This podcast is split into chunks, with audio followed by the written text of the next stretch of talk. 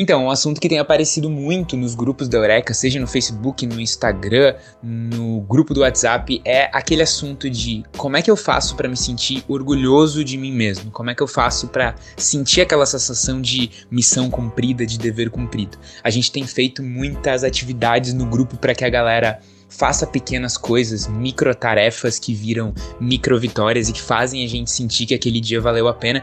E a verdade é o seguinte, a reflexão que eu quero trazer para vocês é essa: independente do que a vida coloca para você nesse dia, nessas 24 horas, sempre você tem a chance de se orgulhar do jeito como você lidou com essas coisas, com tudo que a vida jogou para você. Tem dias Sério, tem dias do nosso ano, do nosso mês, da nossa semana que vão ser ruins. E eles vão ser ruins muitas vezes por coisas que a gente não controla. Um acidente que aconteceu, uma perda que eu tive, uma nota ruim que eu tirei.